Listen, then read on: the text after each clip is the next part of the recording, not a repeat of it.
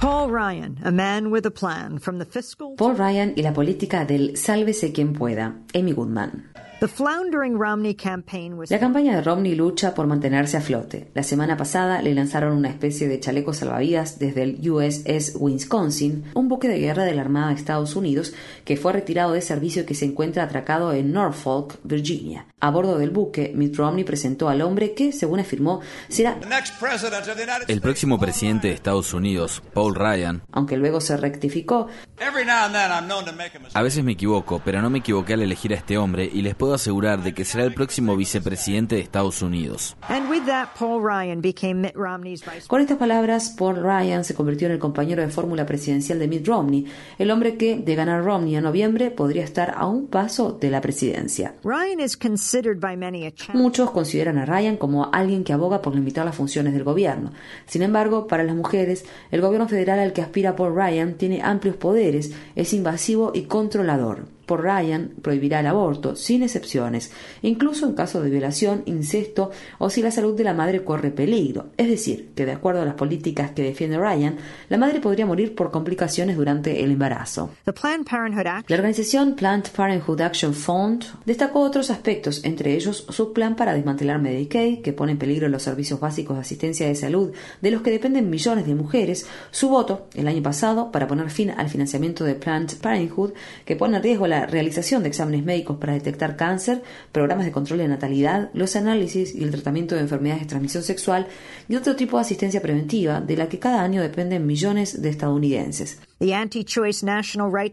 El Comité Nacional por el Derecho a la Vida, que está en contra de la legalización del aborto y de los derechos reproductivos, declaró, Ryan tiene un historial de haber votado en el 100% de los casos en contra del aborto. Así es, es uno de los promotores de la ley de la sacralidad de la vida humana, denominada por sus detractores Proyecto de Ley sobre Personalidad, que se encuentra actualmente en el Congreso y que podría definir en el derecho federal que la vida de cada ser humano comienza a partir de la fecundación, sin importar el sexo, la salud, la capacidad o discapacidad, los defectos, la etapa de desarrollo biológico, ni la condición de dependencia, momento desde el cual cada ser humano tendrá todas las cualidades y privilegios legales y constitucionales de la personalidad.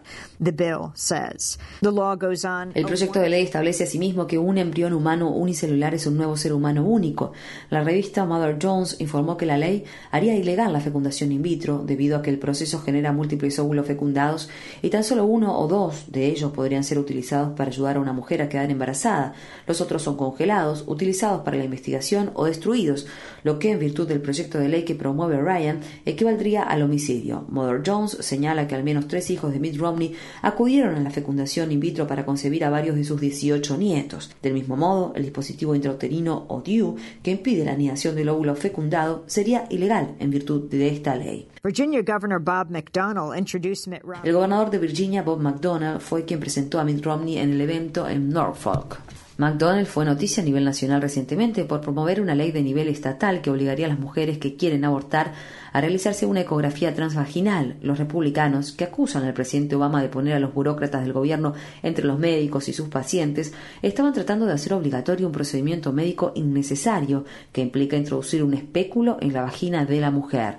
La disposición fue motivo de burlas generalizadas y posiblemente sea una de las razones que llevaron al gobernador McDonnell a no presentarse como candidato a la vicepresidencia junto a Romney. Sin embargo, Ryan, que sí acompañará a Romney en la campaña presidencial, patrocinó un proyecto de ley similar, la ley de ecografía previa al consentimiento informado.